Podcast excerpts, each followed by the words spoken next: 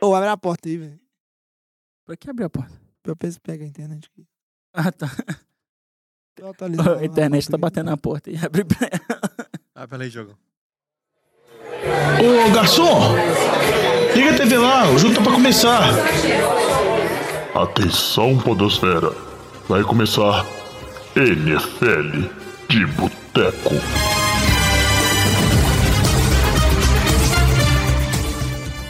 Bem-vindos a mais um NFL de Boteco, seu podcast preferido sobre futebol americano. Eu sou o Thiago de Melo e hoje eu tenho aqui comigo hoje ele que não está tão animado como nas outras semanas, Diogão Coelhão. E aí, tudo bom? Eu que te pergunto, né, Diogão? Ah, tranquilo, Jorge. Se você falasse essa temporada que ia estar 2-1, eu fechava 2-1, velho. Então É, temos que ser realistas. Será que não só nisso, mas seu, será que seu inferno astral esportivo foi só esse fim de semana ou vai perdurar? Não, foi só um primeiro apocalipse que aconteceu em Minnesota, que a gente vai discutir depois. Hoje a gente e tem. as derrotas da vida. É isso aí, Diogão. Torço pelo seu sucesso, cara. Hoje a gente tem aqui também Luiz Borges de volta depois de estar lá nos Estados Unidos, divulgando a NFL de Boteco em terras gringas. Olha, todo trabalho aí, é isso aí, velho. Importante divulgação. Boa noite a todos. Temos também Alex Reis, ele que tá muito feliz, né, Alex? Seu time finalmente deixou de ser um candidato ao pior da temporada. Partiu playoffs. É, ele- deu, deu, lugar, ilusão de novo. ele deu lugar ao time do Tigo ali. é, agora o jovem que daqui a pouco vai começar a falar. E a gente tem ele também, Flávio Batata, que tá no hype do Bears, a gente sabe desde o início da temporada ali. Ele tenta ser humilde, mas ele não consegue esconder que tá animado com esse time que tá feliz demais. Não, segue o líder. Segue o líder. É isso aí, né? Até a semana que dá, né? Por enquanto. Como o Batatinha bem falou, o programa de hoje a gente vai falar de vários jogos que aconteceram nessa rodada, principalmente em dois assuntos muito importantes. O primeiro dele é a respeito dos QBs calouros. Todo mundo dos principais ali, tirando o Lamar Jackson pelos Ravens, já estreou. O Lamar Jackson já estreou também na primeira semana. É, mas não é, não é, mais ou menos, né? Não é de QB Ué, ele titular. estreou, jovem. Ele jogou metade do tempo. Não, mas Isso. ele não foi titular, não. Não, não foi, mas ele estreou. É, mas a gente segura isso aí na pauta. E a gente também tem que falar desses jogos essa semana que foram absurdos. Muitos resultados surpreendentes, inesperados, que inclusive prejudicou bastante a galera do Survivor. Antes de começar o programa, aqueles recadinhos de sempre. Primeiro falando do NFL Challenge, que a gente tá lá com a nossa liga. NFL Challenge que a NFL eh, Brasil tá promovendo. O, o Júlio Assano, que foi o, o ouvinte é, vamos dizer assim, mais bem posicionado a semana passada. Ele já entrou em contato com a gente. Inclusive descobrimos que ele participa lá da edição do podcast. Muito bacana, eu escutei, achei bem legal, que é o Miles High Brasil, que é um podcast só sobre Broncos. Se você é torcedor do Broncos, escuta lá, que vale a pena. Que esquilo? É, que é esquema, cara. É o- escuta. Nossa, É o já nosso tá QB. bolado. É o, que é, o nosso QB preferido aqui do NFL de Boteca, o Case Keenum, tirando o Lama, é claro. E o ganhador dessa semana foi o Celso N, que é o do time dele, é o SP Fire Schools, fez 165 pontos. O Batatinha mandou 189, foi o, o placar mais alto até agora. Então, o Celso N entra em contato com a gente. Inclusive o Celso, cara, eu tava vendo, ele entrou na liga essa semana, Diogão, e já levou seu ticket ali pro sorteio final. Aí uma coisa que eu pensei aqui que a gente pode fazer, além do melhor de cada semana, a gente vai pegar ali o melhor ouvinte colocado geral e também dar um, um vale pra ele. O que, que você acha, Diogão? Acho uma boa ideia. Pois é. Então tá falado isso aí. A gente segue a, a procura. Sucinto, né, Diogão? A gente segue a procura tô só triste, do. velho, O time perdeu. Não, energia, Diogão. Eu já, agora já, já peguei a tampa. Já, Seus já- ouvintes não, não querem você Já, bem só quando você tá feliz, não, cara. Você tem que estar bem na derrota também, velho. Eu, o cara que é pra estar mais triste nesse podcast sou eu. E Seu aí, muso não tem joelho mais? Exato. E isso aí, a gente tem que falar também pro PH New York Giants, o Paulo Henrique, não entrou em contato ainda, cara. A gente tá esperando, conversa com a gente. Acho que ele não escuta a gente. É, será, velho? Quem que é esse cara, então? Vamos ver, eu Ele espero, viu o post no Instagram e seguiu. E entrou na liga. Eu espero desco- descobrir. Recadinhos rápidos aqui antes de começar o programa. É, se você ainda não viu, agora o NFL de Boteco tem um programa só de fantasy, é o NFL de Boteco Fantasy. Não, é o Fantasy de Boteco, né, que Fantasy chama... Boteco. o Respeito nome. o programa, que o programa tem muito mais dignidade que esse aqui. Claro que não, cara. Tem Esse muito melhores é- integrantes. Esse programa é um derivado, é um derivado. Mas é tá muito legal se você quer escutar. Você joga fantasy, é um conteúdo muito bacana, só sobre fantasy. Confere lá. Toda semana vai sair um episódio. Junto com o NFL de Boteco, sai até antes do programa, se tudo der certo. E comentar também que um boné, um dos bonés, o boné do Peso, chegou lá em Salvador pro Rafael. Né, bem bacana, agora a gente fica aguardando o outro, o outro boné aí. O Batatinha colocou nos Correios pra chegar lá em, Para, em Caruaru pro Wesley. E só pra terminar de com- comentar, agradecer aí o pessoal da Vivo que deu um código promocional pra gente, pra ter Não, não acesso. acredito. É, Diogão, ganhamos. não ligou atrás de conta não tá paga. Hashtag assim? vivo NFL, pai. Que isso, é. Tamo ficando famoso, hein, jovem? Não, eu tô me sentindo, tipo assim, Já tá ô cara, hein? Bem que eu tô vendo. Um influenciador digital. digital influencers. Não, daqui a pouco ele vira youtuber. Ah, não, youtuber não, porque youtuber minha família é contra. Daqui a pouco ele tá na fazenda. Minha família, Daqui a pouco tá na fazenda Quando era- ou, ou então no reality show da MTV. quando eu era criancinha, Ia ser muito doido o jovem na fazenda, velho. não, ia ser Não, os reality shows da MTV são melhores, velho. Tipo, jo- de férias com a ex. De férias com eles, imagina o jovem. Are you the one? Brasil. Aito. Aito Brasil e jovem lá. É, mas eu, eu levo, eu levo o jeito, cara, mas youtuber não, porque quando eu era pequenininho, meu pai falou pra mim, falou, filho, você pode ser tudo na vida, menos youtuber. Nossa senhora. No, que, que visão do futuro. Caralho. Mas, e, Nem voltando, YouTube não tinha, né? Vo- voltando aqui no, no assunto principal, a gente ganhou um código, um código promocional da Vivo, que a Vivo tá com uma parceria super bacana com o Game Pass lá do NFL. Pra quem não sabe, o Game Pass é o, o serviço de streaming da própria NFL, que você tem acesso a todos os jogos, você consegue tipo assim, assistir todos os jogos é, ao vivo por streaming, além de assistir compactos depois, ou você filtrar por lances específicos. É muito recurso bacana para acompanhar a temporada. O Alex, inclusive, sabe pra gente aí como é que é o esquema da Vivo lá? Oh, é, acessando pela Vivo, você consegue fazer uma assinatura mensal de R$ 29,90 e vem cobrando como se fosse na sua conta de telefone mesmo, é, através do aplicativo da Vivo Store. E, e aí você vai assinando a assinatura e vai pagando e tem acesso aí a todos os jogos. Você consegue ver o, a Red Zone, que é mostrando todos os jogos que estão ali na, na Red Zone, como diz o nome. É, mostra todas as pontuações da rodada. Então é bem legal você assistir a Red Zone, que você consegue ficar por dentro de todos os jogos que estão simultâneos ali no domingo. É, igual o João falou, você consegue ver as reprises, tem, tem como você ver os jogos sem cortes, assim, sem, sem nenhum intervalo, lance após lance. O jogo que demora geralmente 4 horas, passa pra durar 30 O minutos. famoso 40 minutos. condensado. Foi Muito bom, condensado. velho. Muito bom. E também tem como você ver o jogo também naquela câmera dos treinadores, que é uma câmera por cima, se você gostar mais de tática, quiser estudar tática da NFL, é bem interessante pra ver. Pois é, é cheio de recursos legais e tá com um preço muito bom comparado com o preço lá da gringa, que é dólar, né? O dólar tá caro pra caramba.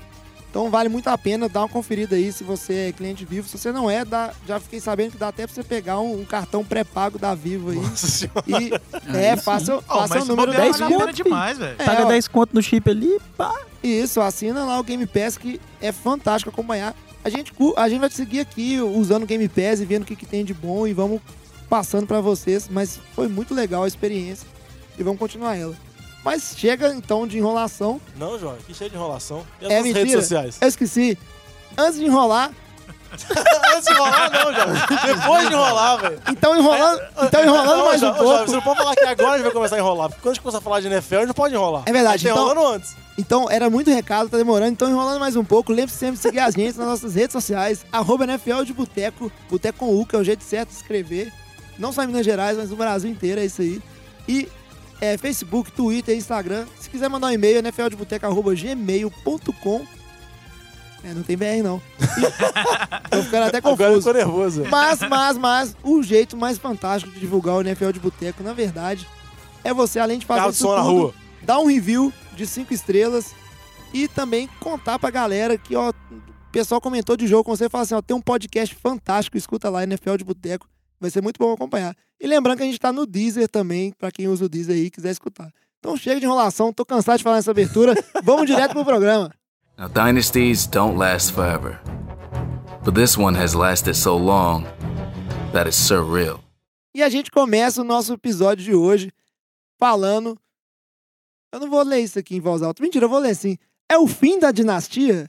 O que será que tá acontecendo com os Patriots? A AFC Leste, o líder é Miami Dolphins. O Dolphins, que é um dos três times invictos na temporada até agora, tá 3-0. E o Patriots, que tá aí, meh, tá sapeando. Mas ao contrário das outras temporadas, muitas pessoas dizem que não é só aquela aquele começo lento dos Patriots, né, aquele ajuste nas dificuldades. alguns sinais de, tipo assim, alguns setores do time estão bem deficientes. Então vamos aproveitar um tiquinho para falar da eh, AFC Leste, que é uma divisão que não tá, assim, tão lixo quanto a gente esperava, né? Tão dominada quanto pelos Patriots. E falar dessa, dessa semana que a gente teve uma vitória é, inesperada do Lions, né? Pra cima dos Patriots e uma vitória do Dolphins também. É, falando primeiramente do Dolphins, eu acredito que o time, como a gente até comentou no- quando a gente estava fazendo os reviews, eu até comentei isso, eu achava que era o, o segundo melhor time da divisão. Continuo com essa crença, mas eu Porque não os vejo... outros times são muito bons também, né? Com certeza, por isso que eu falei que o Dolphins é o único time que brigaria por um wildcard, ou que seja. Mas eu acho que o 3-0 se deve muito ao schedule, né? Eu acho que eles tiveram um schedule um pouco mais simples, não pegaram uma grande potência ainda, um time que pudesse bater de frente com eles, igual pode ser agora no domingo, que eles vão jogar lá em Foxborough contra o New England. Então, tem a chance de perder a invencibilidade. Então, eu não acho que é um time para se manter invencível, como é o caso dos Rams, que tá 3 3-0 e você fala, oh, esses caras merecem estar 3-0. Então, só para começar por aí. Em relação aos Patriots, muitas dificuldades, né? A, a defesa está com muitas dificuldades em terceiras descidas. E isso mina o time de uma maneira gigantesca, né? Porque a defesa faz, sei lá, tripa coração para conseguir manter os caras na terceira para sete, terceira para oito, duas ou três vezes no drive e sempre entrega paçoca na terceira descida. Então a defesa fica muito cansada, começa a minar a parte de confiança da defesa. E isso faz o seu ataque ter que jogar uma forma quase perfeita para você ter uma disputa nos jogos, você conseguir jogar bem os jogos. E como a gente sabe, o Patriots com o time de recebedores da forma que está agora, com o Edelman ainda não voltando da suspensão dele, o Josh Gordon que veio agora para tentar ajudar ainda não está jogando, teve contusões, o Rex Burkhead machucou de novo, o Jeremy Hill machucado, você, você precisar desse ataque ser perfeito, com a defesa entregando e fazendo o placar tá sempre desfavorável, duas pós de bola atrás, é difícil você correr. Ô, Luiz, teve uma coisa que eu vi no jogo lá do seu time, cara. A sua linha realmente sofreu com, as- com essas perdas aí na pré-temporada, viu? A Detroit tava passando fácil ali, botando pressão em cima do Tom Brady toda hora. Foi bem sofrido aí. É, a linha ofensiva teve as dificuldades dela, né? Perdendo o, o Nate Solder, perdendo também o Isaiah Wynn para contusão no início da temporada, ali na pré-temporada. Mas eu acho que não é o principal ponto, que se eu tivessem bons recebedores que o Brady confia, ele solta a bola rápido o suficiente, não seria um problema tão grande. A linha defensiva, o front seven defensivo e os corners no mano a mano ali que estão horríveis. É, é pressão zero no quarterback adversário. E quando você não tem corner tão bom, quando você põe pressão zero, o cara vai achar os passes. Não, a- eu acho que a, a falta do Trey Flower é muito significativa para os Patriots. Eu acho que estão dando. Ele já tinha, ele já era considerado um dos melhores jogadores de defesa do time, mas eu acho que a falta dele nesses dois jogos agora, assim, acho que mostra realmente a importância dele, que ele é o melhor jogador de defesa dos Patriots mesmo. Ele é o único pass rusher dominante do time, é o único que consegue fazer pressão. E igual o Luiz falou, eu sei em terceiras descidas, geralmente é quando você vai mandar blitz em cima do quarterback, você vai pressionar, você vai tentar, principalmente as terceiras mais longas, e o Patriots não consegue. Com relação ao jogo de domingo, dá pra falar que o Patriots foi dominado em todas as esferas do jogo, assim. Em Certamente. termos nas trincheiras ofensivas, trincheiras defensivas, em, tempo, em tempo de posse. em Tanto o Brady mesmo foi muito pressionado, como o Alex disse, mas mesmo em alguns lances que ele tinha um certo tempo, os receivers não conseguiam ficar abertos, muitas vezes, às vezes ficavam abertos, o Brady errava passes, que dá pra ver que realmente tá muito desconectado as coisas. Mas que nem o jovem disse, tudo bem que o pessoal fica falando de fim da dinastia, eu não acredito nisso, porque a gente já viu isso em outras temporadas, É, e geralmente por problemas diferentes. Setembro é um, é um mês que o Patriots geralmente não, não geralmente funciona. É né? a pré-temporada deles. Entendeu? Geralmente a pré-temporada do Patriots é mais extensa e ela entra em setembro. É muita desculpa, velho, pra pouco podcast. Não, eu tô falando. Eu- eu tô falando com dados, opinião, né? Entendeu? Falando são vários anos. Eu falo com Tudo bem dados. que eu acho que na era Tom Brady e Bill Belichick nunca ficou um dois Eles nunca tiveram esse recorde negativo. Eles têm um jogo muito importante agora contra Miami, que é um jogo em casa. Eles têm um retrospecto muito bom contra Miami. Eu acho que provavelmente vai ganhar, assim, se querendo É, antecipar meu palpite. nunca perderam né, em casa pra Miami. O, o Então- Brady nunca perdeu em casa pra Miami. É, é um, vamos dizer assim, é um jogo decisivo, porque caso Miami consiga vencer, Miami abre uma vantagem muito considerável e o Patriots vai jogos, entrar é. numa crise enorme. e O Luiz sabe que é torcedor acompanha, a pressão em Boston fica muito grande, jornal, aí começa a falar tudo, vai voltar. Igual quando perdeu pra Kansas City, há 3, 4 anos atrás, que perguntaram na coletiva Belichick se era hora de, de bancar o Brady, se era hora do Brady pro banco. É, a, pre- a pressão lá da, da, da mídia de Boston é muito forte. Como tem times que são muito competitivos, né? Sempre estão sempre competindo em todas as ligas. O Red Sox está muito bem agora. É o melhor time da liga, da liga de beisebol, da da liga americana, né? Então, realmente, se perder dos Dolphins, entra numa espiral aí de críticas e de crise que pode ser complexa de, de, de sair na temporada. Então, realmente é um jogo que vai ditar o ritmo aí pro resto da, da temporada dos Patriots com toda certeza esse domingo. Eu concordo muito com o que vocês falaram nessa questão de tanto do Patriots Não é começo você tá tempo. mó na secação desde a temporada. Tá aí. secando, Tá Jorge? Tá nesse olho gordo aí, seu. Não, não. Ainda mais agora que seu time vai ser o pior de todos. Cara, eu não posso nem ter minha opinião. Olha pra você ver. O Peitos tá tão em crise ainda que o QB backup deles machucou. Tava jogando São Francisco. Você a O que é bem tá- emprestado dele. Ó, Dá pra desprezado devolver não, ainda, hein. Jorge? Trocou, trocou é nosso. Vai dar muita alegria. Mas antes de falar disso aí, vamos seguir nessa, nesse ponto da pauta aqui. É, não é secar, não é nada, Diogão. É o que eu acho é o seguinte. É fato que o Patriots é um time que evolui bastante. Tem um coach staff competente. Tem o, o melhor QB da história, provavelmente, que é o Tom Brady. Só que a gente vê dificuldades claras nesse ano em posições chaves que o Patriots não está conseguindo resolver. Uma das posições chaves que o Patriots não resolve é a posição de wide receiver. A gente viu como foi no jogo anterior contra o Jaguars e nesse jogo também uma certa dificuldade com a, língua, a linha, mas a gente vê que a falta de recebedores no time dos Patriots é uma coisa que tem pesado, não é igual o pessoal fala assim: "Ah, não, vou arrumar qualquer virador de hambúrguer e vai dar certo". Não tá funcionando esse ano, não é tão fácil assim, não é bem assim que funciona. A última aposta a gente falou no, no, no último programa, que foi a questão do Josh Gordon indo para lá. E é aquela coisa, a mesma coisa do Corey Coleman lá, que ah, pode tanto jogar bem ou quanto pode ser dispensado semana que vem. É tão incerto. Assinou de novo, quanto. hein? Tá no practice squad. Pode subir a qualquer momento. É, o Corey Coleman tá no practice squad. Isso aí. Então é tipo assim, é tão incerto quanto. Então a gente vê realmente esse time do Patriots enfrentando problemas que não enfrentou nos últimos anos. Não, eu concordo com você, mas tudo bem que são dois baitas cis. Primeiro é o Eldman voltando uma lesão grave de joelho. Eu acho que se ele voltar nas condições, ok. Até pode até cair um certo nível. Eu acho que ele, é um, vamos dizer assim, é uma melhora considerável. E outro sim é o Josh Gordon. Esse aí realmente é, tipo assim, pode ser tanto 8 ou 80. Ele é, não tem como prever, não tem como nada. Mas com relação a isso, jovem, só para lembrar, nisso da temporada passada, depois, sei lá, dos dois, três primeiros jogos, a defesa dos Patriots era considerada uma das piores defesas da liga. O pessoal até brincava. O Patriots tomava, sei lá, 50 pontos por jogo. Era uma vergonha. A galera queria mandar o Gilmore embora com o contrato dele absurdo. Os quatro primeiros E- jogos foi a pior- defesa da liga e depois. defe- É, e depois conseguiu se arrumar. Eu acho que, vamos dizer assim, eu acho que o Belichick merece essa confiança, o Tom Brady merece essa confiança, porque eles já conseguiram passar dessas situações.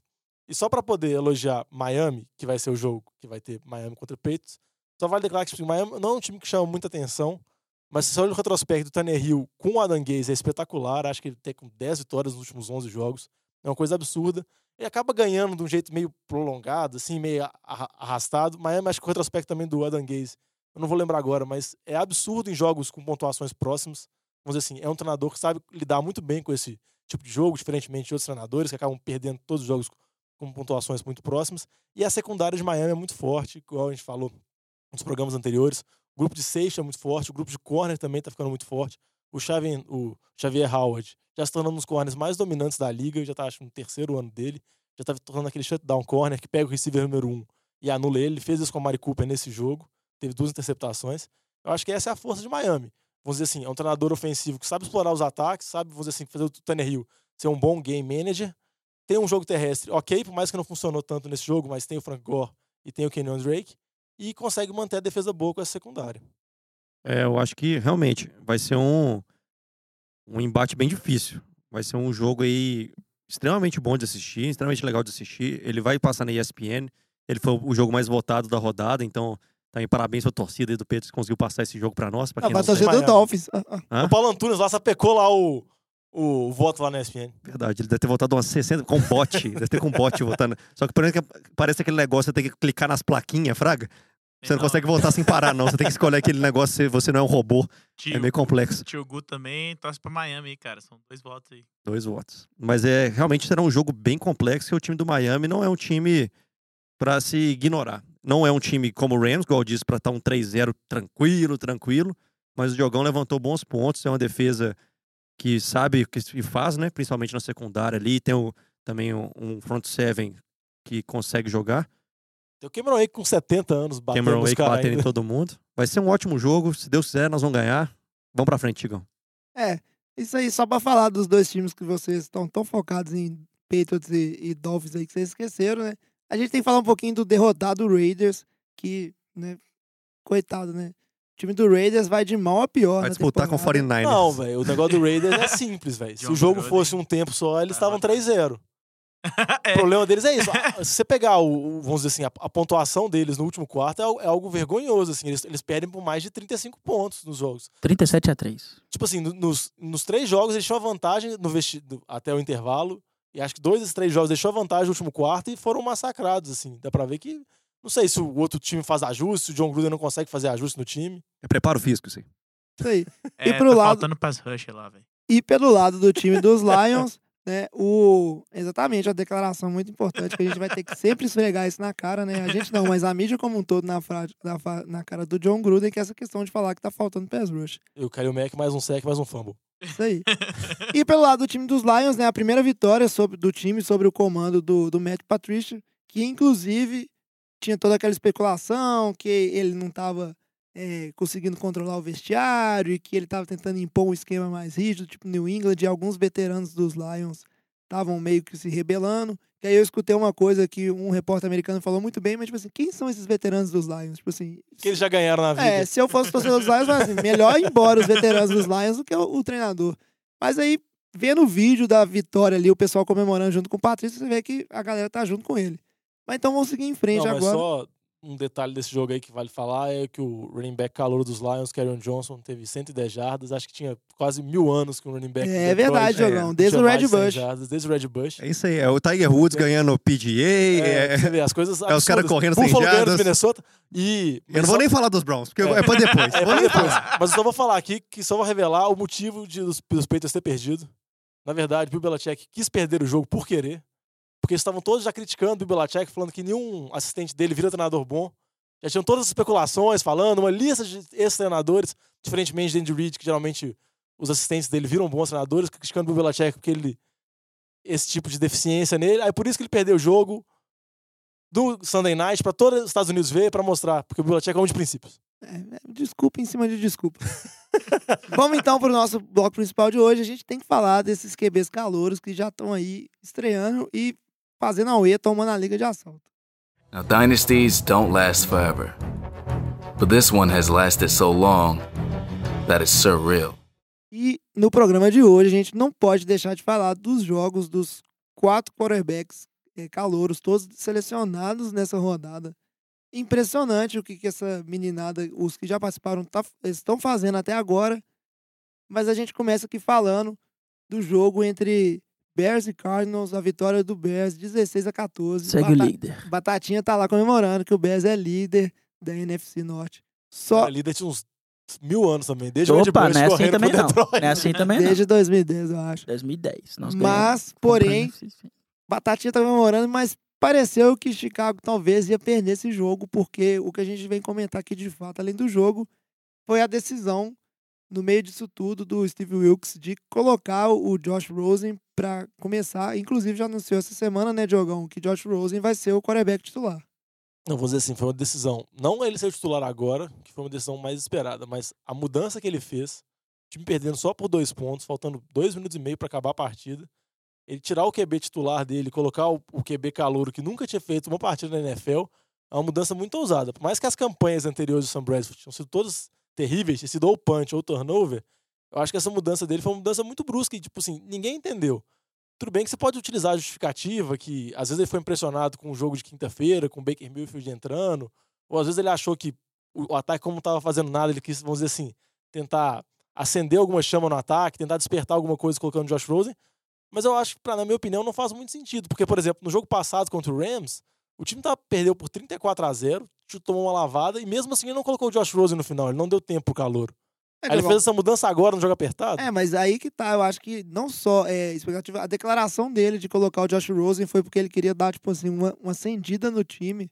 E eu acho que não é só questão de, de tentar fazer isso, mas existe uma pressão, porque esse jogo aconteceu depois de, do, do jogo entre Browns e Jets, que a gente vai falar mais pra frente, que teve o Baker Mayfield estreando, e muito bem. Aconteceu também depois do jogo entre Buffalo e Vikings, onde você teve ali o Josh Allen também fazendo boas jogadas. Então existe uma- pressão que ela é inerente, porque que todos os QBs titulares, tipo assim, os QBs calouros estão entrando e estão fazendo diferença, e nesse time aqui não. Entendeu?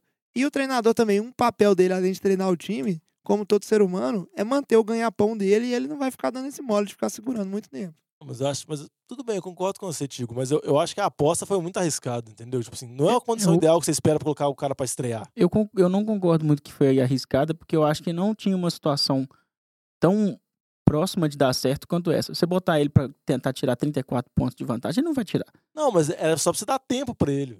É, mas eu acho que a situação de você conseguir seu, seu QB calor, conseguir jarda o suficiente pra fazer um field goal, é, é a coisa mais simples que ele vai conseguir como estreia da NFL, Fraga. Ele não vai. Você startar ele desde o começo é muito pior do que, do que botar ele pra fazer um, um- um- um meio campo até, né, até um Batata, mas aí eu, eu discordo você, porque, tipo assim, não é só ele conseguir as jardas, é tipo, contra uma defesa dos Bears, uma defesa forte, que tava colocando pressão nele, e era a primeira, vamos dizer assim, primeiro contato dele realmente com a liga, com a NFL. Tudo bem que ele jogou pré-temporada e foi bem. Então, é o seguinte, eu acho que se ele já queria dar minutos pro QB, assim, se não foi só igual pressão, igual o jovem falou, se fosse uma decisão pensada, ele já tinha colocado no jogo do Rams antes. Entendeu? Ele não tinha esperado dar tudo errado, aí ter despertado no meio do jogo, assim, no desespero. Falou, ó, minha única esperança é colocar o Josh Rosen Ah, eu sei, Diogo, mas em termos de ataque, só pra contar um pouquinho a história do jogo, o time de Arizona ele chegou a abrir, abrir 14 a 0. Então não é como se, tipo, ah, o Bears estivesse ganhando e aí o Sam Bradford estivesse liderando esse time bem no ataque pra conseguir chegar nessa vitória. Ou seja, o ataque do, de Arizona já não fazia muita coisa há algum tempo no jogo. Méritos também demais a defesa do Bears, que se tem uma coisa que o Batatinha pode ficar feliz é com essa defesa do Bears, tá fantástica, tem uma defesa muito boa.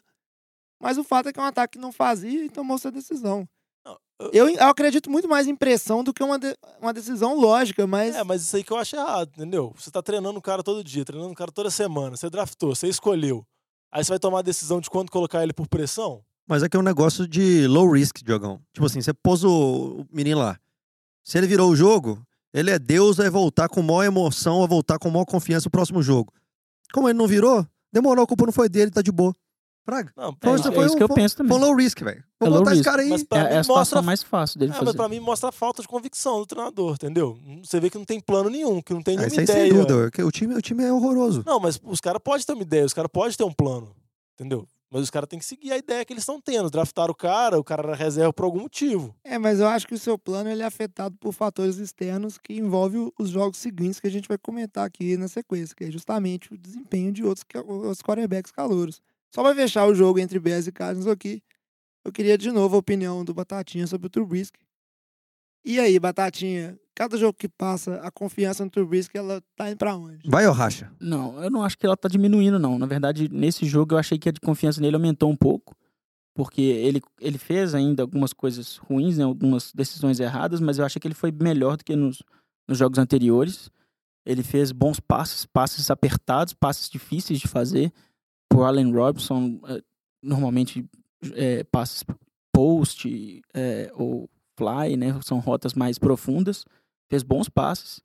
Eh, eu não vi muita culpa nele pelas, pela parte da- das, das, dos erros do ataque. Eu achei que a linha não protegeu muito bem. E eu acho que o jogo corrido tem que entrar mais. né? Eu acho que o Jordan Howard precisa contribuir mais nessa, nesse ataque para liberar um pouco a pressão nele. Mas ainda não tá maravilhoso, mas eu acho que ele melhorou. Uma coisa que eu ia falar é que eu não sou tão esperançoso igual o Batata, não, mas eu acho que uma coisa que o Trubisky sofre uma pressão muito maior dele, porque eu acho que muitas vezes ele é comparado aos QBs que foram draftados na mesma rodada que ele. No caso, é o Mahomes e no caso o Deshaun Watson. Aí você comparar a temporada do Deshaun Watson passada e essa temporada do Mahomes, que a gente vai até entrar depois na frente do programa, não se compara ao Trubisky. E o Trubisky foi escolhido antes deles, entendeu? Por mais que ele tinha vários, vamos dizer assim, alguns contras dele, que ele jogou muito pouco no college, etc., isso acaba muitas vezes sendo levado em consideração. Então, por isso que eu acho que muitas vezes acaba tendo uma pressão muito grande sobre ele, mas é mais pela boa atuação dos outros do que dele mesmo. Mas, mesmo tirando isso tudo, eu não sou tão confiante no Batata assim. Eu acho que ele tem problemas. Que isso, cara? Confia em mim, cara. Não, não, perdão. Que isso, né? Eu, eu, eu não, eu não sou confiante igual o Batata é no Trubisky, porque eu acho o seguinte, eu acho que quando ele tem a primeira leitura dele, geralmente ele consegue fazer a jogada certa. Mas geralmente quando a primeira leitura dele é marcada e ele tem que improvisar ou fazer outras leituras, eu acho que muitas vezes ele acaba confiando que ele vai conseguir correr, que ele vai conseguir sair do pocket, muitas vezes ele vai pro meio da pressão, aí tromba, é sec e por aí e desanda. Esse Diogão, vou te falar, viu? Nem no NFL de boteco ele põe confiança. né? Cara, é difícil demais. A gente segue pra falar do próximo jogo aqui, que talvez foi um dos jogos mais, talvez não, com certeza foi um dos jogos mais emocionantes da semana 3, que foi a vitória do Browns por 21 a 17. Esse jogo aconteceu na quinta-feira e, por favor, né? Escolhi Browns no Survival, uma salva de palmas. Aí sim. Isso, que é- isso aí quer ser pé quente. Aí Ter colhões. sim.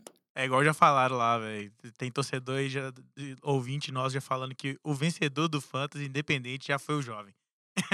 É, O Survivor, né? Eu Eu Eu, acho que a pós-joia foi muito boa, foi muito arriscada, mas lembrando que ele apostou contra os Jets também. Né? É, porque os Jets ganharam do Lions na rodada 1 e eu perdi uma vida por causa disso. Pra mostrar que a NFL é muito doida, Não vem com esse papinho, não. A NFL cara- é muito louca. Não inveja o meu pique. Entendeu? Mas escolhi o Browns, mas a verdade é que a história que o jogo contou não foi tão tranquila assim. O Jets começou dominando esse time do Browns, abriu 14 a 0. Tyrod Taylor não estava arrumando nada.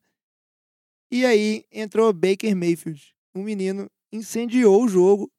Não só a torcida, mas como deu pra ver que tanto o time, os jogadores de ataque quanto os jogadores de defesa do time dos Browns, eles estavam com mais energia, vibrando mais nas jogadas e liderou uma virada que vai entrar pra história até porque quebrou essa sequência aí de mais de 600 dias, né? Sem vitórias, dois anos aí sem esse time ter uma, uma vitória de fato na NFL. Cidade de Cleveland tava comemorando como se fosse um Super Bowl, Loucura total. loucura total. E aí eu jogo pra vocês, porque a gente viu que a história do jogo foi foi mero, mera sorte, né? Porque se Tyrod Taylor não tivesse machucado, Mayfield não teria entrado. O jovem teria perdido no Survivor. Tran- Tranquilamente. E aí, o que, que vocês acham, não só do desempenho do, do Baker Mayfield, eh, depois a gente pode falar um pouquinho do Sam Darnold também, que é outro QB draftado esse ano, que tá indo bem, mas com aquelas dificuldades de calor, que é normal ter num time que não é tão recheado assim de talento. Mas o que, que vocês acham da história desse jogo? Vocês acham que o Hugh Jackson teria colocado ele ou não no segundo tempo, igual o Steve Wilkes fez? Como é que vocês acham que seria a história desse jogo se não tivesse a lesão do Tyrod? Eu não sei se o Hugh Jackson teria colocado, porque o Hugh Jackson não é um treinador, vamos dizer assim, que é conhecido por tomar melhores decisões. só lembrando que o Jackson ainda não Com ganhou. eufemismo. Com eufemismo. Mas só falar ainda que, por mais que o Jackson conseguiu a segunda vitória dele, dobrou o número de vitórias dele por Cleveland, depois de muito tempo, ele ainda não ganhou nenhum jogo em domingo. É uma coisa bem impressionante. Embora Verdade. ele tenha um retrospecto positivo em jogos que não são domingo, ele tem duas vitórias e uma derrota. Então, Cleveland não jogar em domingo é bom para Cleveland. Então, tem que jogar no- quinta. Pena que é só um por, por temporada, basicamente. Não, a outra vitória é num sábado. É, né? Naquela rodada de sábado. Aí é. Eles É, mas em domingo ele já tem um empate. Você vê, tá mudando, né? Mas agora com relação ao Baker, Baker Mayfield, me impressionou muito a atuação dele. Porque, igual você falou, ele entrou numa situação muito adversa, de um ataque dos Browns que não estava funcionando, a defesa dos Jets estava colocando muita pressão. Ele entrou, jogou muito bem. Você viu que ele não tem medo de arriscar. Dava, dava pra perceber que ele vai ser um daqueles QBs bem divertidos de se ver, que ele vai fazer jogadas absurdas. Ele Mas entrou. também ele não cuida muito bem da bola, ele sofreu dois fumbles no pocket que foram recuperados. É. Mas você vê que ele não tem muito cuidado, é muito jovem. Ele entrou no finalzinho do primeiro tempo e bastou ele acertar dois passes que serviram pro Field time chutar um field goal, mas antes mesmo do field goal, ele acertou dois passes, dois passes assim, não, não foram passes fáceis, e a torcida já tava comemorando como se estivesse Não, ganhando mas, o a, jogo. mas a torcida de Cleveland, todo jovem, é loucura. loucura. Eu, eu, é. eu achei muito legal que deu pra ver que os- o passe do, do Baker May- Mayfield, ele era meio que. Lembrava muito, tipo, Drew, Drew Brees, Tom Brady, assim, na questão de ele via, tipo, uma janela, já tacava lá e o, Ele, ele, ele- acertava, sabe? Só Foi muito bullet, legal, né? cara. Só É. aqueles misselzinhos no meio da é, galera, e, assim, e ó. dá, e dá pra ver que ele não tem medo de arriscar, diferentemente do Tyrod, que é um QB bem mais conservador, geralmente é um QB que vai naqueles checkpoints assim, passes curtos, jogadas bem mais tranquilas. Baker Mayfield geralmente é, você vê que ele, o perfil dele é completamente diferente. Outro também que vale destacar também é o kicker, que foi o kicker que assinou aquela semana, o não draftado, que foi também teve bom retrospecto, que isso não adiantava nada também. É, acertou, o né? Perderam por e- causa do kicker. Então, pelo menos esse kicker, por enquanto, não tá prejudicando o time. Mas aí, a discussão agora, na verdade, o Rio Jackson até já anunciou que o Mayfield vai ser o, Senão ele ia morrer. o Senão titular. ele ia ser O cara queimado. matava ele. O cara matava ele. Mas foi, a- Ele nunca mais voltava pra Cleveland. foi até um questionamento que o Dilson Júnior, nosso ouvinte lá de Salvador, na Bahia, felizmente ele não falou pra qual time que ele torce. Talvez a torcida do Browns, não sei, né? Ou do Bahia ou do Vitória. É, Diogão, é isso aí. Beleza, aí o cara é flamenguista, É. como É. metade do Brasil. Desculpa, Metade do Ou Brasil. corintiano. Mas voltando aqui pro futebol da, da bola oval, ele até perguntou: ah, quem que deve ser o titular do Browns? Independente dessa decisão, né, do, do Hugh Jackson, porque agora o cara, depois do que aconteceu, não tem como voltar atrás. Mas vocês acham, assim, o melhor pro Browns agora temos Texas. É Mayfield ou Tyrod ainda é mais QB?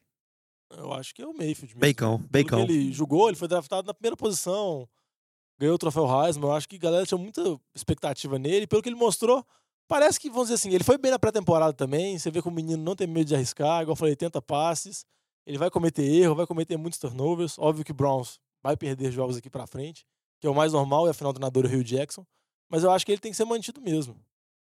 É. É, eu tô nessa com o Diogão aí também. Torcedores. O menino, é- o menino é bom. Torcedores do, do Browns aí em Polvorosa, um abraço inclusive para Rafael Ferreira aí, que eu descobri um torcedor do Browns no Sério? Brasil. Por acaso do destino, ele é torcedor do Browns de verdade, tem muitos anos, tá animadíssimo com o time dele. Como todo mundo deve estar. O Browns, inclusive, se bobear, vai ganhar muitos torcedores, porque parece que tá um time bem divertido. Sobre esse jogo aí, só comentar a questão do Sam Darnold, que teve mais uma atuação, mais ou menos. Os dois touchdowns dos Jets aí, eles vieram em cima do. do Isaías o Cruel. isso aí, Isaías o Cruel. O, o jogo corrido eh, funcionando. Então, o torcedor do Jets tem um ponto de atenção aí. Será que o Sam Darnold, ele ainda vai demorar a desenvolver? Como é que vai ser isso? Mas também tem que respeitar essa defesa Ele do tá meio Browns. Trubisky, né?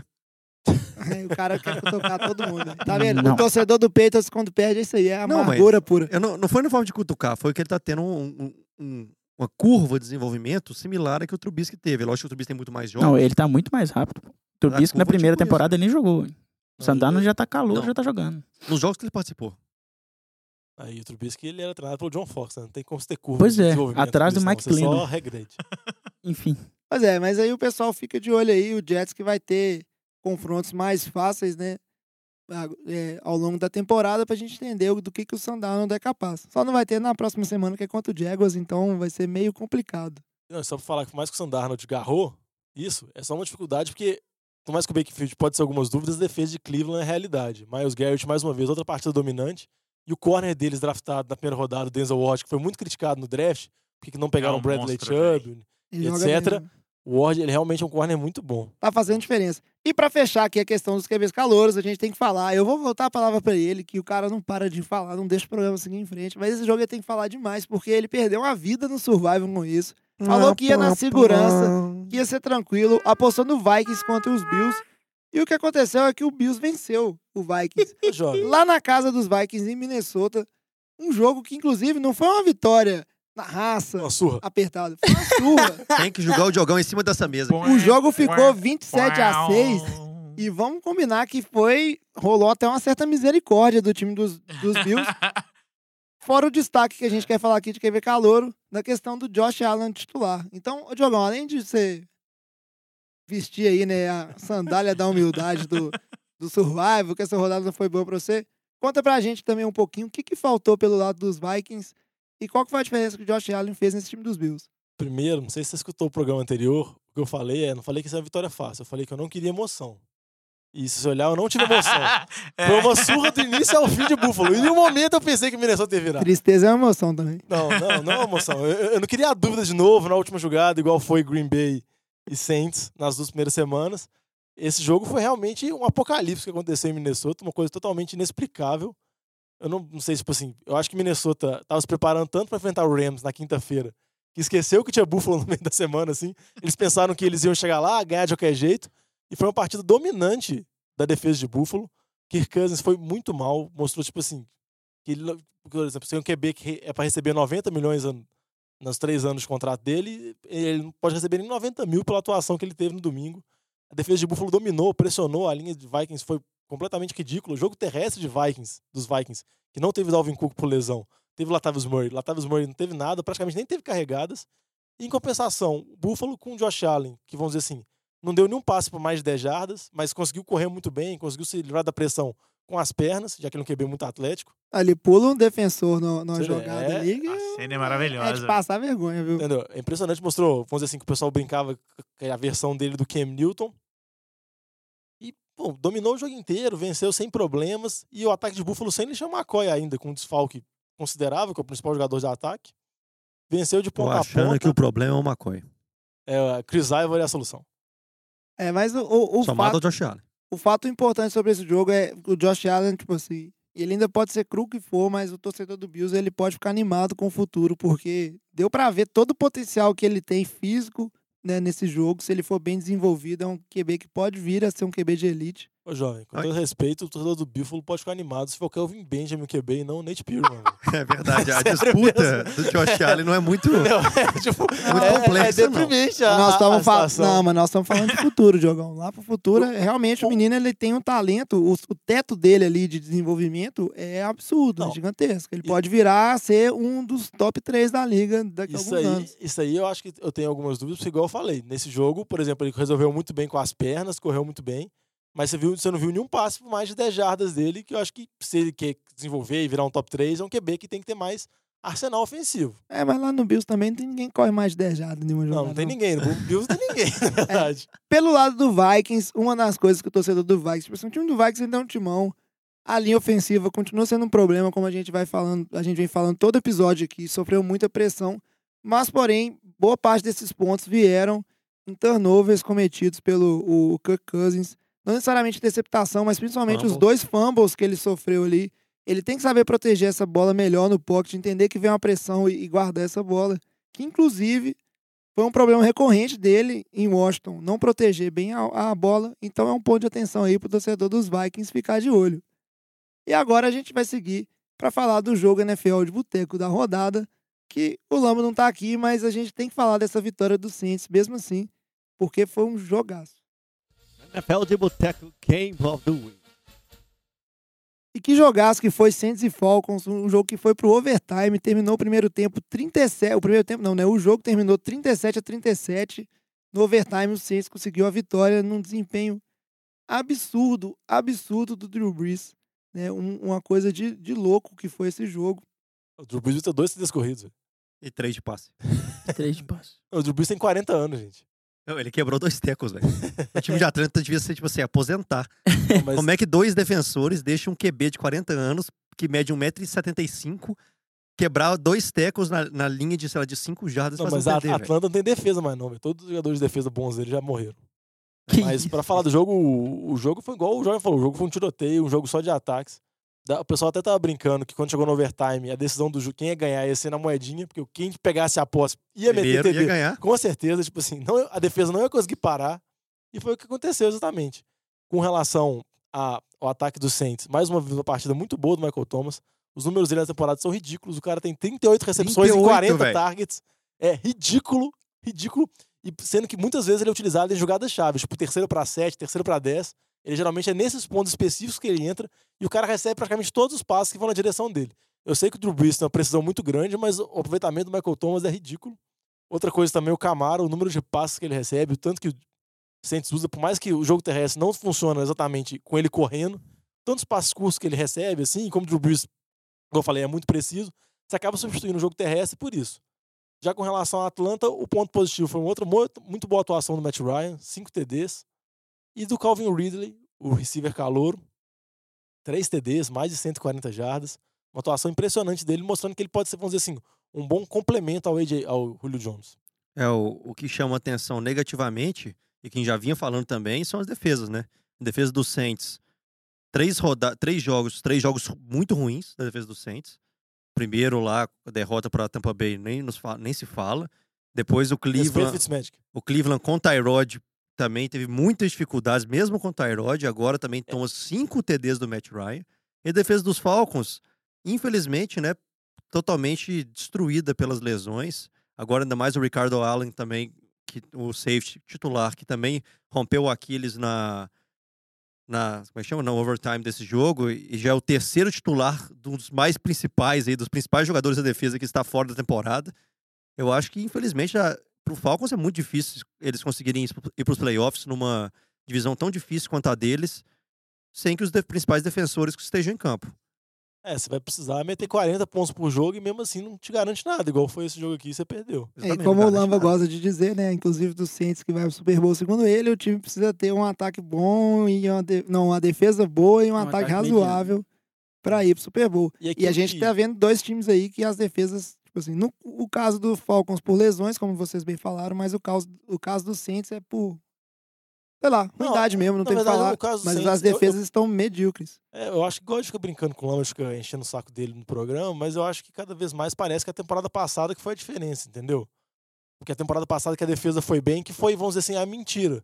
Porque durante toda a era Sean Payton, a defesa do Saints sempre foi muito mal. É Mesmo o quando ganhou o Super Bowl, mesmo, né? a defesa eu- não era boa. E eu começo a acreditar que o argumento que você falou que era questão de problema do coaching staff mesmo, acho que ele é cada vez mais certo, Diogão, porque o que a gente vê claramente é uma regressão, principalmente dos calouros, que eram jogadores, vamos dizer assim, menos treinados por esse coaching staff, que eles, eles vinham da faculdade, estavam aprendendo o sistema. Porque o problema maior da, de- da defesa dos Saints hoje são falhas individuais de posicionamento. Você vê que praticamente qualquer jogada que um, um defensor do, do Saints está em, em mano a mano, tá na marcação meia homem, é jogar a bola pro alto que o cara é queimado e é um touchdown do outro time. Seja, tipo, jogadores que não são os principais, seja o Letmore, que é, tipo, foi o calor defensivo do ano na temporada passada. É, e nesse jogo agora, a Atlanta, vamos dizer assim, deitou e rolou em cima do outro corner do Saints, que não é o Letmore. Eles até trocaram e mesmo assim não adiantou nada. O Calvin Ridley jantou. Todo mundo tava marcando ele, porque o Letmore tava focado no Julio Jones. E assim, a Atlanta conseguiu jardas atrás de jardas e, vamos dizer assim, não ganhou porque, igual o Luiz falou, o ataque do Saints é muito bom e a defesa da Atlanta tá destroçada. É, E a Atlanta, né, por um lado defensivo, tá com esses problemas de lesões, vai ter que ver como é que consegue resolver isso ao longo da temporada. Seria talvez o caso de buscar lá o Earl Thomas, que tá falando de ir pra Dallas, mas talvez ele faria diferença em Atlanta. Não sei. Mas pelo lado Acho ofensivo. ajuda, ele ajuda em qualquer time É, que for. Mas pelo lado ofensivo, o time tá voando, né? Tá espantando aquela questão de não marcar pontos, de não pontuar na, na red zone. Só uma vitória que vai custou caro porque era a chance de botar o, o Saints aí 0-2 na divisão e a Atlanta tá liderando absoluto da divisão que, como vocês bem falaram, é muito difícil. E aí agora a gente segue em frente aqui para o nosso speed round, onde a gente fala de vários jogos aqui rapidinho, que é para não deixar de falar jogo nenhum. Now, dynasties don't last forever. But this one has lasted so long that it's surreal. E aí, para começar o nosso speed round, a gente tem o Alex falando da vitória do time dele, o Giants, quem diria, venceu 27 a 22 os Texans lá em Houston. É isso aí, velho. Giants mandou bem aí. Jogo corrido maravilhoso. Chacon Barkley. Menino, você brilha. É isso aí. A linha ofensiva continua a água, mesmo sem Eric Flowers. Todos agradecemos. Obrigado, senhor. Mas já tá melhorando. A gente sabe hoje que tem, onde tem arrumar. Vamos, Giants. A defesa tá boa. Em compensação, Texans foi horrível. Não conseguiu dominar nada. Mesmo com o J.J. Watt mandando três sacks em cima do, do Eli. Mas mais demérito da linha, eu acho, do que mérito dele. Conseguiu fazer quase nada, deixou o Watson não, não conseguiu render tanto. Go Giants. É isso aí, na sequência a gente tem o Diogão falando da vitória do Ravens, quem diria, caiu invicto, o Broncos perdeu 27 a 14 lá em Baltimore. É uma boa vitória do Baltimore. Baltimore aproveitou uma secundária, vamos dizer assim, de, de Denver, que estava bastante desfalcada, mas uma boa atuação do Joe Flacco. Vamos dizer assim, continuando as duas boas atuações que ele teve no ano, mostrando que a pressão do Lamar Jackson pode estar funcionando sobre ele. O jogo terrestre de Baltimore foi muito bom. E com relação a Denver, a gente pode falar que Case Keenum não fez grandes coisas. O ataque de Denver, tirando, o- vamos dizer assim, algumas jardas no garbage time, conseguiu mais de 40 jardas na campanha, só no, só no garbage time. Isso aí, Baltimore líder da divisão deles e mostrando que com uma defesa firme, com o Joe Flacco jogando bem, pode dar trabalho nos playoffs se chegar. Isso aí. O próximo jogo que a gente fala é a vitória do Eagles pra cima dos Colts, 20 a 16. O Colts que o Eagles que teve a volta de Carson Wentz, o Batati vai falar pra gente a diferença que isso fez. É, o Carson Wentz jogou bem no começo do jogo, né? No primeiro drive ele, ele mandou muito bem, fez um TD muito rápido, bonito e tal. Mas depois ele ficou apagado, ele não conseguiu fazer muita coisa. Mesmo contra uma defesa fraca do Colts, né? Esperava-se que, que o ataque do Eagles ia, ia ser mais produtivo. Né? É, o Alshon Jeffrey ainda não voltou, então isso faz uma diferença. Quando ele voltar, acho que o ataque vai dar uma melhorada. Jay Ajay machucado, não, não pôde jogar. O, o Darren Sproles também. É, então o Corey Coleman, o Corey Coleman é, é Clement, né? Esqueci. Corey Clement. Corey Clement. Ele não fez tanta diferença assim no jogo corrida, apesar de ser um bom corredor. E o mais engraçado a se comentar é que no final, na hora de fazer um Hail Mary, eles trocaram o Andrew Luck, botaram o Jacoby Brissett, porque provavelmente o ombro do Luck não aguentava fazer um Hail Mary. então a gente tem aí dúvidas com o garoto ainda. Ted Pennington 2.0. É, não pode forçar. Coitado do Luck. Na sequência, o Luiz vai falar pra gente da vitória do Seahawks. Quem diria que o Seahawks ia ganhar um jogo essa temporada? Esse time tá uma baba. Mas enfrentou a outra baba que tem por aí na NFC, que é o Cowboys 24 a 13, vitória em casa do Seahawks. É um destaque negativo aí pro ataque dos Cowboys, que é simplesmente ridículo. O ataque aéreo é inexistente. O Dak Prescott não consegue fazer leituras simples e fazer um passe de mais de 10 jardas. Ele é incapaz de, de conseguir essa jogada. Tem algumas boas jogadas apenas com a corrida do Yuzik, mas que não salvam o time mais, porque a linha ofensiva não é tão boa quanto antigamente. E o Seahawks, que é a mesma coisa, né? Linha ofensiva é deplorável, mas o Russell Wilson ainda consegue fazer a mágicazinha dele ali quando precisa e jogando contra um time que não tem ataque, foi suficiente para conseguir a vitória. Outro invicto que caiu nessa rodada foi o Bengals, perdeu de 31 a 21 para o Panthers, jogando fora de casa lá na, na Carolina do Sul. Não, quando o Ron Rivera falou no início da temporada que o McCaffrey ia ter de 25 a 30 toques na bola, muita gente riu, muita gente não achava que ele podia ser um running back, vamos dizer assim, então um running back o Belcal, um running back para correr entre os tackles. Nessa partida teve uma atuação dominante, mais de 180 jardas, recorde de carreira dele, e novamente Ken Milton foi um monstro pelo chão com dois TDs terrestres. Com relação ao Bengals, uma partida clássica, vamos dizer assim, do Andy Dalton, do Andy Dalton dos maus momentos, mais que ele tenha lançado mais de 350 jardas e dois TDs, quatro interceptações. E para completar, AJ Green saiu machucado, vamos dizer assim, mais uma dor para a torcida dos, dos Bengals. E no jogo que já é conhecido como a Batalha de Los Angeles, a gente teve o time do Los Angeles Rams vencendo em casa, né, no seu estádio, de 35 a 23 em cima do Los Angeles Chargers. Esse jogo que aí quem vai falar dele sou eu, bem rapidinho aqui. O Rams, mais um jogo que ele coloca mais de 30 pontos. Esse ataque tá explosivo como sempre. É, o time passeou fácil, não foi. Acho que o jogo não foi ameaçado hora nenhuma de ser perdido pelo time dos Chargers. A defesa dos Chargers não conseguiu segurar. Uma defesa que está sem uma das principais peças, que é o, o Joey Bosa, um pass rusher. Mas tem que olhar bem se é isso que está fazendo a diferença. O time dos Chargers não está indo bem quando enfrenta bons times ofensivos. E a dúvida que fica pelo lado dos Rams, que é um time fortíssimo candidato ao Super Bowl, é como é que vai ficar essa defesa agora que perdeu seus dois cornerbacks é, estrelas e titulares ali, o Marcus Peters e o Akip Talib, se isso vai fazer diferença ou não. E para finalizar o speed round, a gente tem o Luiz para falar do jogo onde acabou a magia. Ah. Jogão triste ali, Fitzmagic. Acabou, não sei, o Luiz vai falar pra gente, mas a vitória foi dos Steelers, 30 a 27 lá na casa dos Buccaneers. É um jogo que foi marcado aí por um, por um apagão ali do Fitzmagic no primeiro tempo. Ele voltou a ser Fitztragic, né? Ele teve três turnovers bizonhos seguidamente e os Steelers se aproveitaram disso no primeiro tempo para abrir uma grande vantagem. No segundo tempo, o Fitzpatrick voltou a jogar muito bem, tentou correr atrás do placar, mas aí já estava longe, o Big Ben estava seguro, o James Conner com boas corridas e conseguiram segurar a vantagem, mesmo que sofrido ali 30 a 27. Mas, na minha opinião ainda, mais de 400 jardas, três jogos seguidos de 400 jardas, o novo recorde da NFL. Fitzmagic tem que ser mantido, o James Winston ainda não tem espaço para voltar nesse time. Now, dynasties don't last forever. But this one has lasted so long that it's surreal. E agora a gente vem para falar o nosso papo de boteca, aquele bloco tradicional onde a gente discute algo que foi é, perguntas que foram sugeridas pelos nossos ouvintes. O Lucas Nunes, ouvinte nosso lá de Porto Alegre, do Rio Grande do Sul, também não mandou um time. Vamos combinar uma coisa aqui, galera. Quando vocês mandarem, além de nome, de onde é, manda o time para quem vocês torcem, porque acho que faz diferença. Né? Na NFL, você não torcer para time nenhum, faz igual o Diogão, torce aí pro Buccaneers, sei lá, escolhe um time qualquer. Mas- pro Browns. A pergunta dele falou o seguinte: depois dessa terceira semana de atuação é, notável, fantástica, qual é a situação do Patrick Mahomes em relação ao MVP? Então vamos aproveitar para falar um pouquinho dessa vitória do Chiefs para cima do 49ers, 38 a 27. Falar um pouquinho também, Patrick Mahomes, se vocês acham que ele tem, tem tudo para ser MVP ou não, e quais seriam os outros candidatos e essa questão toda.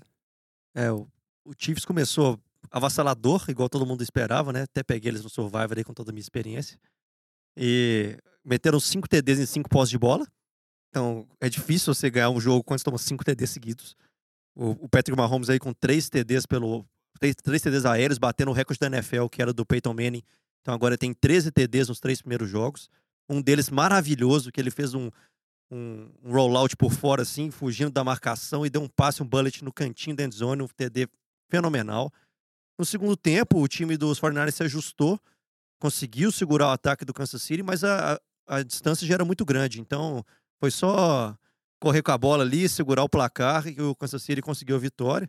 O ponto negativo aí, muito negativo aqui pro Tigão, que tem várias lágrimas no rosto escorrendo nesse momento. Eu não tenho uma câmera no momento para registrar, mas que o nosso querido Jimmy Garoppolo foi fazer um bootleg ali, correr por fora, pisou em falso e rompeu os ligamentos fora da temporada. Como é que é? Betard?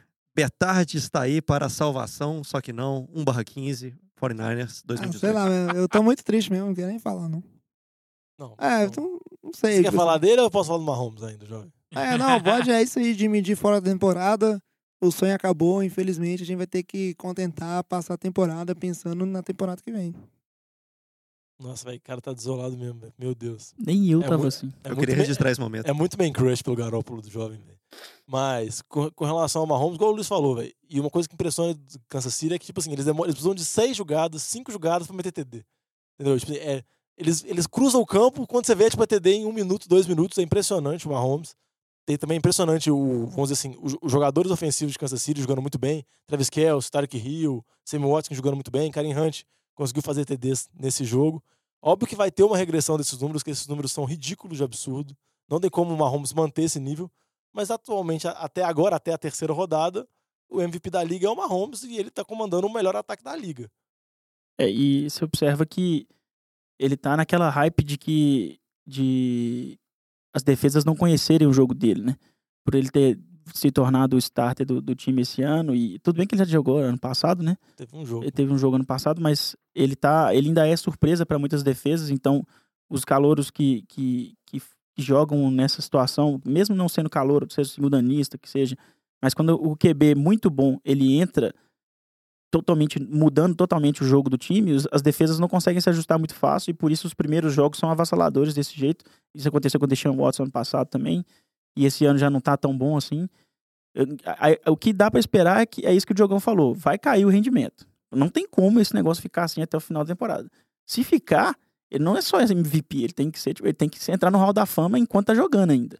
Porque, não, porque é isso, é absurdo o que ele tá fazendo. É, o menino, o menino tá cabuloso mesmo. E tem que entender que agora também o que tá impressionando muito é que jogadas, igual foi uma jogada que ele fez, que veio uma pressão e aí ele correu para um lado, Confiança, jovem. correu pro, lo, É pro outro. confiança. Não, e deu o passe muito bem em movimento. É- Tem aquela questão de que quando dá errado, ele ainda tá, tipo assim, improvisando muito bem. QBs que sabem improvisar, fazem diferença. A maioria dos grandes QBs da NFL que a gente tem hoje aí, eles sabem improvisar, porque nem, sempre que a leitura e a jogada dá certo. Mas eu queria saber também de vocês. Ah, Patrick Mahomes é um candidato, pelo que ele produziu até hoje, só se cair de produção que ele deixa de ser. Mas quem que seriam aí os competidores? Pelo menos mais um, dois nomes, assim. Quem seriam as pessoas que estão nesse início de temporada que podem ser comentadas ali. Não, um que eu falei com você que eu acho que não vai ganhar, porque não se compara ao nível do Mahomes, é o Michael Thomas, que os números dele pelo Saints são ridículos, entendeu? Um cara que tem mais de 95% de aproveitamento e recepção. O cara tem quase E contar 400 que jardas. Ele tá, ele tá empatado pro recorde da liga também, né? Em três jogos, 38 recepções. É, o, entendeu? o recorde. Ele é, um, ele, é, ele é realmente, se ele manter esses níveis, ele pode ser um forte candidato, mas É muito raro um wide receiver ser candidato a MVP, né? Mas com esse, com esse tipo de número eu acho que é razoável. Agora, o, o QB dele também é outro candidato, né? Porque o, o Drew Brees, ele é, ele é absurdo, né? Tá jogando muito bem também. E, e o Aaron Rodgers, com, com o que ele tá fazendo com a, com a lesão, o que, o que ele tá conseguindo manter em jogo em, em Green Bay, tá- se ele recuperar e voltar bem, eu acho que também pode ser um bom candidato a MVP também. outro também que vale a pena falar, porque muitas vezes quando a gente fala de MVP, a gente fala geralmente de times com campanhas muito boas, que é no caso de Kansas City Mahomes 3-0, outro também time que é 3-0, é o, Centro, é o Los Angeles Rams, Todd Gurley mais uma vez uma outra temporada muito boa, por mais que não tenha números tão absurdos, mas ele tem números muito bons ainda, e se Los Angeles terminar com a melhor campanha da liga, que é uma chance considerável, o Gurley é um forte candidato. Certamente. É, e o Gully é um papo TD, né? Impressionante. Tipo assim, a- o- to- acontece tudo de uma forma que o touchdown é dele. É passe, é passe de 90 jardas, o recebedor cai na linha de 3. Escolham, escolham ele no challenge. Tá aí a dica. Ou o ataque terrestre do Rams, que dá Ou os mesma. dois. Mas com só pra terminar uma coisa do Mahomes, que por mais que eu falei que eu elogiei muito os talentos ofensivos no entorno dele, acho que uma coisa que vale muito destaque é em, em relação ao treinador, ao Andy Reid. Senhor Geralmente Morsa. ele, vamos dizer assim, o senhor Morsa, ele consegue potencializar muito o QB do time dele. Só lembrando que na temporada passada o Alex Smith, que sempre foi um QB mediano durante boa parte da temporada dele da liga, foi cotado para ser MVP em algumas rodadas. Então, porque o tanto que o Andy Reid consegue potencializar esses QBs, ele tá fazendo isso de novo com o Mahomes e aproveitando, vamos dizer assim, o braço que o menino tem, a facilidade que ele tem para se movimentar e as armas que ele tem. É isso aí. É, tô triste. Ô, jovem, Vamos pro bloco de o- ô, fechamento jovem, do mas programa. sério, mas você acha o Garópolo tem chance assim? velho? É, eu já rompeu. CJ ué. Beathard, assim? Você não dá. Não, tomara que perca tudo e a gente vá bem no draft. Deus me livre. Luiz, no meio do jogo, já tinha falado que não, não volta não. O cara já é especialista em Eu sou, SPL. eu sou, sou, sou um analista oficial do NFL de Boteco de contusões e lesões ortopédicas. Há controvérsia sobre essa estatística, mas vamos pro bloco de fechamento do programa. Now, dynasties don't last forever. But this one has lasted so long that it's surreal. Aí no nosso bloco de fechamento, rapidinho aqui, antes de, de ir pro Survival, a gente sempre fala de jogos pra você ficar atento na semana que vem aí, no caso na semana 4. Um dos jogos que a gente ia sugerir ia ser o duelo entre Dolphins e Patriots, mas acabou que os meninos falaram tanto disso lá no início do programa que a gente não, não vai falar de novo. Mas é isso aí, é um jogo que vale muita coisa. Se Miami arruma um, um, um trem do nada aí e ganha esse jogo, vai fazer uma diferença enorme na AFC Leste. Então tem que ficar de olho nesse jogo, como o Luiz bem falou, vai passar na ESPN. Um outro jogo importante, que é o jogo de quinta-feira, que é o duelo entre Rams e Vikings. Vale a pena ficar de olho para ver a questão de como é que vai ser o Rams sem o- os cornerbacks titulares e como é que o Viking vai se reerguer dessa derrota Humilhante. humilhante, patética. Cachapante. Porque realmente o time do Vikings agora é a hora de mostrar o- a pretensão dele na temporada. Se ele não fizer, tipo assim, pelo menos chegar perto de vencer o time do Rams, começa a ficar aquela coisa, né? Volta que esquina, o sonho acabou. Cavalo Paraguai. Acho que não. E o terceiro jogo aqui que a gente tem que recomendar é o duelo entre Ravens e Steelers, porque é jogo dentro de divisão, a AFC é, Norte, que tá apertadíssimo. Você tem dois times ali que estão duas vitórias, uma derrota, e dois times que estão uma, uma vitória, um empate, uma derrota. Tá apertado Vamos, e parece. um! É, e hoje parece que entre Ravens, Bengals, é, Browns e Steelers é a divisão que tá mais aberta, por incrível que pareça, assim, que você não consegue nem indicar quem que vai ganhar isso aí.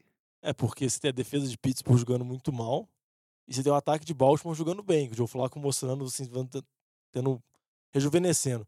Mas esse jogo, meu destaque é só que agora na liga, com essas novas mudanças de regras com relação a roughing the passer, não poder encostar no QB, esse jogo tem muita rivalidade. Estou apostando que vai ter mais de 10 roughing the passer nesse jogo.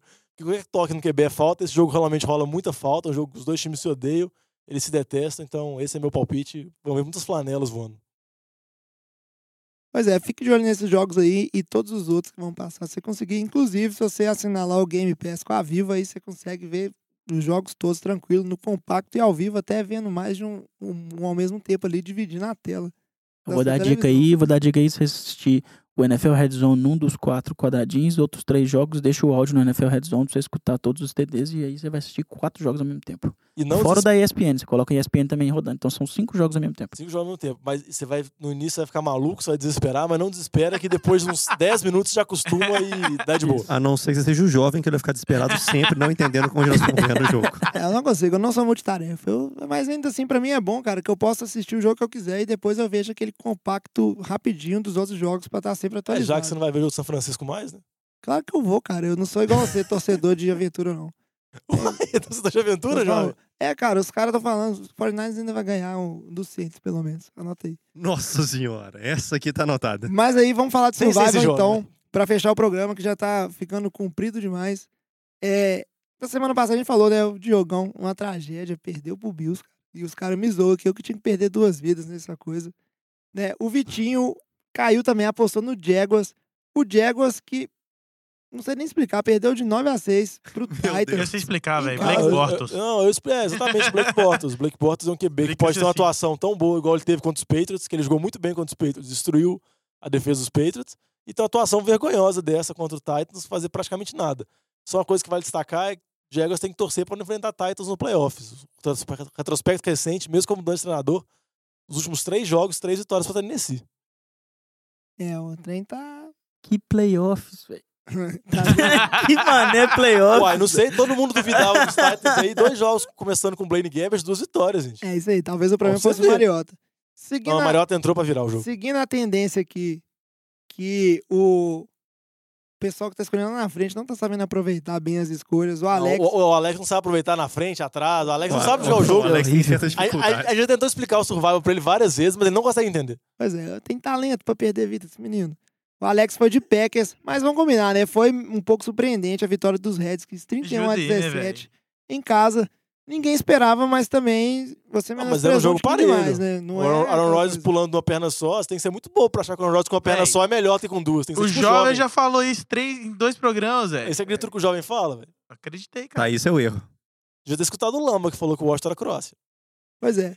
E aí o resto da galera ali, batatinha de, é, de Eagles, Luiz de Chiefs, Lamba de Rams, eu de Browns, todo mundo ali que foi esperto sobre voltar em times com o pedigree vencedor, ganharam. O pedigree vencedor.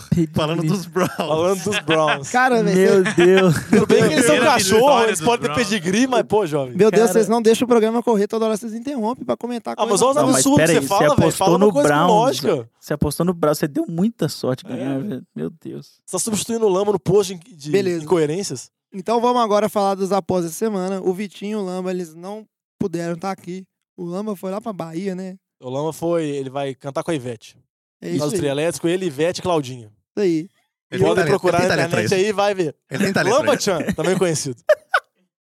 É isso aí. E o Vitinho, ele teve um, um atraso no voo de última hora. Talvez ele chegue aí. Ou não, né? Eu acho que não, o programa já tá acabando. Só pegar tchau! Mas o Vitinho tá indo de Chargers contra o 49ers. Agora os caras acham que a vaquinha é o meu time, velho. Tô, Tô só, velho, cuidado com a vaquinha, que a vaquinha era o Búfalo, e o Búfalo deu uma chifrada. É, tô só entendendo aí, ó. Chargers pro Vitinho. Alex, qual que é o seu palpite? Ô, de Eagles, velho. É Copiar no campeão, o campeão Pico. do ano passado. Batatinha, e o seu palpite pra nós aqui? Patrick Mahomes FC. É, o pessoal indo no hype ali do, do Mahomes. Na sequência aqui, o Luiz. É, destaque aí pro Luiz e o Batatinha. Os dois estão invictos, hein? Uh! E Esse falando no início do que ia morrer porque tava lá por baixo, agora tá de boa. É, choradeira danada. Eu só quero, antes de falar meu pique aqui, que o, o Alex vai morrer. Alex vai morrer, é o Tennessee matador aí. O Alex vai morrer. Eu vou ganhar esse jogo ainda, velho. Mas enfim, meu, meu pique vai ser os Packers, porque os Bills só ganharam porque o Diogão tava na maré de azar infinita dele. Vai voltar tudo normal. Packers em casa contra os Bills, tranquilão. É isso aí. O Lamba também que não pode estar aqui. Tá indo de Jaguars, confiando que o Jaguars, depois desse papelão em relação ao Tennessee, em casa eles vão jogar melhor, vão ganhar do Jets. Vamos ver, né, que o Lamba tá pendurado pelo pescoço. Na sequência tem eu. Eu não tô acreditando que eu vou fazer isso, mas eu não aguento. A mão costa, eu ia de Saints contra o Giants, mas eu tô falando que a dinastia acabou. Então tá na hora de acabar. Eu vou de Dolphins, Diogão. Vai, é, vai Então acabar. a gente vai ter aqui a Não. primeira vez o Survivor. ah, não teve, não teve temporada passada, o Alex. Face to jovem. face. Face Não, to teve face. não, já tava morto já. Ah, pelo amor de Deus. então a primeira vez o não Survivor aguento, aqui, face to face. Jovem vai com o Miami, eu vou com o New England. Eu vou, Luiz, vou defender seu time aqui, vou confiar em Tom É Brady. não é possível, né? Nós já tô arrependidos. Três. TD de Josh Gordon. Eu, na verdade, eu ia até propor pro Lamba eh, ele apostar no Saints e apostar no Giants, só que... Colhões. Ele também. O cara, Ia ser legal, Alex, cara. Alex aí quer- Você vai morrer de todo jeito. Era melhor ter voltado no seu time. É. Isso é igual aquele legal, filme lá, aquele Mil Maneiras Estúpidas de Morrer, de fazer um sobre o Alex. Mil Maneiras Estúpidas de Morrer no Survival. Oh, mas é isso aí, ô, Diogão. Eu não aguento, velho. A mão eu Não vou ter que ir nisso aí, porque... Eu já imagino se empata. Nossa, velho, isso é horrível. Nossa, eu vou rir demais de vocês dois. Não é possível. ia ser show, hein? Mas... Ah, mas é, é isso aí, fui de Dolphins. Ah, meu Deus, que arrependimento. O... Mas agora já é, ó. O time não tem mola. Vamos seguindo em frente aí. A gente agradece que você. Tomara que vocês tenham gostado desse programa. Ficou um pouquinho longo demais. Mas é isso aí. A gente tá ajustando o formato. A temporada, o importante é que o, o programa sempre com muito conteúdo e muito bom humor pra vocês. E lembrando, só antes de fechar o programa, de seguir a gente nas nossas redes sociais, arroba NFL de Boteco, Boteco com U. Se quiser mandar um e-mail, nfldeboteco.gmail.com ou inbox em qualquer dessas redes sociais. Continue participando do challenge, continue escutando o NFL de Boteco. Ajuda a divulgar. Escutem também lá o, o Fantasy de Boteco, se vocês gostam de Fantasy, que tá muito legal. E é isso aí. Traz a saideira, fecha a conta, passa a régua e até semana que vem. Falou! Valeu!